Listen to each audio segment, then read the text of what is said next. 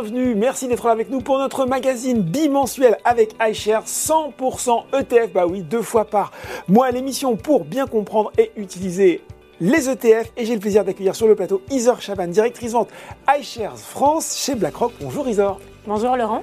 Alors au programme pour ce numéro, l'explication de notre terme clé du jour euh, pour l'investissement en général et l'investissement en ETF en particulier. Aujourd'hui, on va apprendre à faire le distinguo entre la performance nette et la performance brute, ou dans l'autre sens d'ailleurs. Et puis notre entretien, euh, dans notre entretien, on tordra le coup avec vous, Isor, aux idées reçues, aux mythes qu'on se fait parfois sur les ETF. On va apprendre pas mal de choses aujourd'hui. 100% ETF, c'est parti.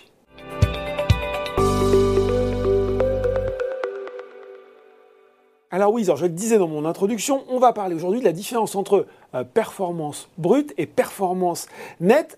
Avant de faire ça, si on s'arrêtait tout simplement dans un premier temps euh, sur la notion de performance et aussi sur la différence avec un autre terme qu'on entend également souvent, le rendement.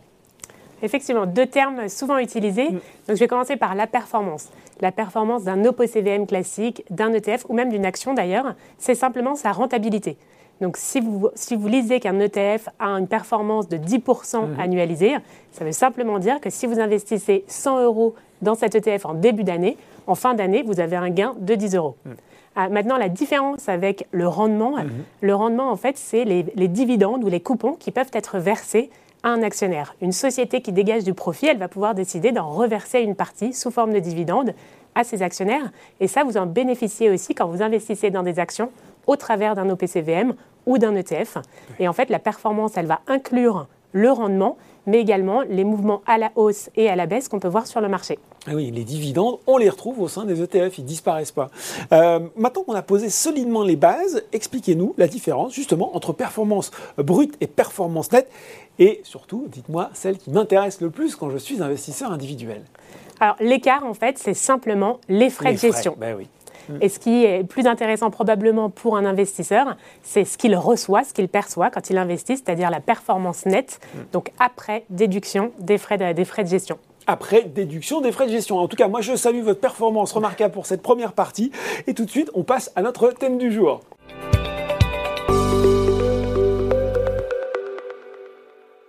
Eh bien oui, parce qu'on avait envie de parler des idées reçues, mais aussi des mythes qu'on lit parfois euh, dans la presse spécialisée sur les ETF, qui a accompagné, il faut le dire, Isor, leur généralisation, leur montée en puissance. On a dressé une petite euh, liste non exhaustive dans 100% ETF euh, de ceux qu'on retrouve peut-être le plus souvent en faisant la lumière sur chacune. On va commencer par la première. Je pourrais presque mettre une espèce de petite musique angoissante pour l'accompagner. Voilà, par leur poids, c'est fait. Les ETF pourraient représenter un risque euh, systémique, attention pour les marchés en clair, ils pourraient avoir un impact euh, puissant sur le cours et les volumes échangés d'actions avec à la clé euh, le risque de créer ou en tout cas d'amplifier un crack. Rien que ça. Rien que ça. Alors, je propose, on va regarder un petit peu le, fondement de ces craintes, sur quoi elles se sont construites, et les décortiquer ensemble. Mm. Je pense qu'il y a deux éléments, en fait. C'est la taille absolue du marché des ETF et les volumes d'échange des ETF. Mm. Donc sur le premier point, la taille des ETF, effectivement, c'est une taille assez significative, mais ce que vous allez pouvoir voir à l'écran, quand on regarde un petit peu la composition du marché, global, c'est ça, on voit que sur le marché action, en fait, les ETF ne représentent que 6,5% du marché, et encore moins sur l'obligataire, où ils ne représentent plus que 1,4% du marché. Donc c'est une goutte d'eau, on peut le dire. Hein. Bah, en tout cas, on a encore de la marge avant, de, euh, avant de, faire bouger tout le marché. Ah, et le deuxième point, c'est sur les volumes d'échange. Mm. Donc, par exemple, aux États-Unis, qui est le marché qui utilise le plus ces ETF, on a quotidiennement, en moyenne, environ 237 milliards qui sont échangés en ETF. Mm. Donc c'est quand même un chiffre très significatif et qui peut faire peur. On peut se poser la question, est-ce que ça impacte le marché? Mais la réalité des ETF et du mécanisme d'échange des ETF est assez différent en fait, dans la majorité des cas, dans 80% des, des, cas, mhm. les ETF vont être échangés sur le marché sans qu'il y ait aucun mouvement sur les actions qui sont détenues au sein de ces ETF. D'accord. Alors, je vais peut-être le, clarifier avec un, exemple. mais alors, comment ça marche tout ça? Alors c'est assez simple. Mettons qu'on est un, détenteur, un investisseur qui détient 10 parts d'un ETF, mettons iShares Core S&P 500, mhm. donc sur les 500 plus grosses sociétés américaines, mhm. et qui veulent vendre ces 10 parts. Dans la majorité des cas, ce qui va, ce qui va se passer, c'est qu'il va avoir un acheteur en face qui veut acheter ses 10 parts de l'ETF. Donc le vendeur et l'acheteur vont se rencontrer sur le marché. L'ETF va être échangé dans son intégralité. oui, ça, et aucun mouvement n'apparaît sur les 500 sociétés qui font partie de cet ETF. très clair. Euh, voilà pour cette première idée reçue. La deuxième, on est rassuré hein, sur ce premier point quand même. Euh, on entend aussi souvent que les ETF, ils seraient plus euh, volatiles, c'est-à-dire que leur cours serait susceptible d'évoluer plus fortement à la hausse comme à la baisse qu'un OPCVM classique par exemple. Alors là, effectivement, faire un parallèle entre les deux. Mm. Euh, ce qui est intéressant, c'est avant de les différencier, c'est ce qui les, les, points communs. en fait, le prix d'un OPCVM classique, mm. tout comme le prix d'un ETF, il est fonction des actions, des titres qui sont détenus au sein de l'OPCVM ou de l'ETF. Donc déjà, on est sur le même animal, entre guillemets. Euh, la nuance qu'il faut introduire quand on parle de l'ETF, euh, c'est que l'ETF cote en continu. Donc il a un prix qui apparaît en permanence sur la bourse tout au long de la journée. Comme une action, on l'a dit euh, souvent d'ailleurs. Hein. Exactement la même chose. Ah, vous avez tout à fait raison, c'est le bon, le bon rapprochement. Dans le cas de l'OPCVM, en revanche, on a un prix qui est fixé une seule fois par jour. Donc en fait, le prix de l'ETF, il est simplement plus transparent, ce qui permet de voir toutes les variations au cours de la journée, contrairement à l'OPCVM classique. Ah, mais attendre. C'est ça, mais plus transparent, j'aurais tendance à dire que ça ne veut pas dire plus volatile. Ah, je dirais même qu'au-delà de ça, c'est quelque chose qui est assez apprécié par les investisseurs. C'est probablement une des raisons qui explique en partie la popularité des ETF. Pourquoi? Parce qu'on est tous assez habitués à voir de manière instantanée sur nos applications. Bah voilà, mm. pouvoir savoir combien vaut à un instant T notre patrimoine investi. Donc plus transparent, pas plus volatile. Voilà pour cette idée de reçu numéro 2. On va enquiller tout de suite avec une troisième. Qu'est-ce que vous répondez Tiens, aux investisseurs qui disent que les ETF, wow, ça c'est un truc de trader, de spéculateur pour jouer le court terme. Alors, en fait, oui et non, entre guillemets. C'est ça, c'est un peu ça. Pour moi, les ETF, c'est un outil qui va vous permettre d'investir.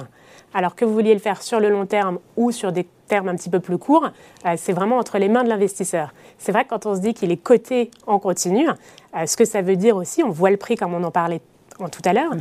euh, mais ça veut aussi dire qu'on peut l'acheter et le vendre à tout moment. Donc dans ce cadre, il peut être utilisé pour du court terme, mais j'ai envie de dire que c'est aussi une caractéristique qui est très intéressante pour un investisseur de long terme. Et je vais vous donner deux exemples. si on prend un investisseur qui a une horizon, mettons, 10 ans, donc relativement long terme, à la souplesse que peut lui apporter les ETF de se dire, bah, tiens, en cas d'imprévu, je vais pouvoir vendre mon ETF quand j'en aurai besoin, c'est quelque chose qui est aussi intéressant. Et un exemple qui me paraît encore plus parlant, puisqu'un peu plus extrême, euh, c'est le PER Matelas qui est proposé par Boursorama. Donc là, on est dans un horizon PER, donc retraite. Plan pas de retraite, on le rappelle. C'est ça. Donc vraiment à l'opposé du trader court terme. Et pourquoi les ETF sont pertinents dans ce cas-là? Euh, Notamment pour une raison, qui est que plus on est investi sur du long terme, plus les frais vont venir eh un petit peu rogner le capital. Et on le sait, les ETF ont des frais de gestion qui sont relativement faibles. Donc voilà, là-dessus, vous m'avez convaincu aussi, je vous relance directement en vous demandant, et si les ETF, finalement, ça ne servait pas qu'à s'exposer à des secteurs hyper spécifiques, hyper techniques, euh, justement pour lesquels parfois il n'y a pas d'autres solutions, ce qui, in fine, reviendrait à les réserver à des investisseurs un petit peu spécialistes alors, encore une fois, l'ETF, c'est l'outil. Mm. Et c'est un outil qui ne va pas du tout distinguer le type d'investisseur. Euh, c'est un outil, un produit financier à prix unique d'ailleurs. Euh, je le rappelle, si on prend un exemple, S&P, iShares Score S&P 500, mm. euh, c'est un ETF qui coûte 0,07% de frais de gestion mm. annualisés. Et on va payer le même prix qu'on soit un expert qui investisse des milliards ou un particulier qui, qui investit 100 euros. Donc ça, c'est le premier point. et le deuxième point, c'est sur le choix effectivement, on a un large choix d'ETF, ce qui va permettre à différents types d'investisseurs d'aller chercher peut-être des expositions très larges, très diversifiées comme MSCI World, qui, on le sait, est par exemple apprécié des investisseurs un peu plus débutants, mais aussi des choses. Et ça, c'est bien compris par tout le monde. MSCI World, c'est euh, l'indice qui regroupe les plus grosses valeurs mondiales. voilà. Exactement. Et, euh, et, en parallèle de ça, on va avoir quelque chose de très granulaire pour des investisseurs qui ont de fortes convictions très précises, par exemple sur des pays euh, comme l'Inde, la Turquie, qu'on pourra aussi faire par les ETF. Et, c'est vrai, je pense que dans les dernières années, on a mis le curseur encore plus loin en continuant d'innover. On a d'ailleurs introduit des ETF qui sont dits thématiques, donc des ETF qui vont permettre d'investir sur des thèmes comme la digitalisation, euh, les, les énergies renouvelables. Et ça, c'est quelque chose qui peut être compris et investi par des experts, par des débutants, vraiment par tout type d'investisseurs. Bon, quatre à la suite. on arrive à cette dernière idée reçue. J'ai encore en tête un documentaire qui s'est passé à la télévision il n'y a pas si longtemps et qui présentait les ETF comme des produits intrinsèquement risqués. Donc là aussi, le côté produit qu'il ne faut pas mettre dans toutes les mains, spécialement celui de l'investisseur débutant. Que dire de cette notion de risque sur les ETF et là, je pense que d'ailleurs, on pourrait élargir ça aux, OPCVM classiques. Hein. Euh, ce qui compte, ce n'est pas l'enveloppe, c'est ce qu'elle détient. Euh, donc, quand on investit sur un ETF qui c'est sur des actions, mettons par exemple de pays émergents, on ne prend pas le même risque qu'en investissant sur un ETF sur des actions de pays développés. De la même chose si on choisit un ETF avec des, euh, des sociétés plutôt de petite capitalisation par rapport à de grosses multinationales. Donc ce qui compte, c'est vraiment le panier qui est investi dans l'ETF.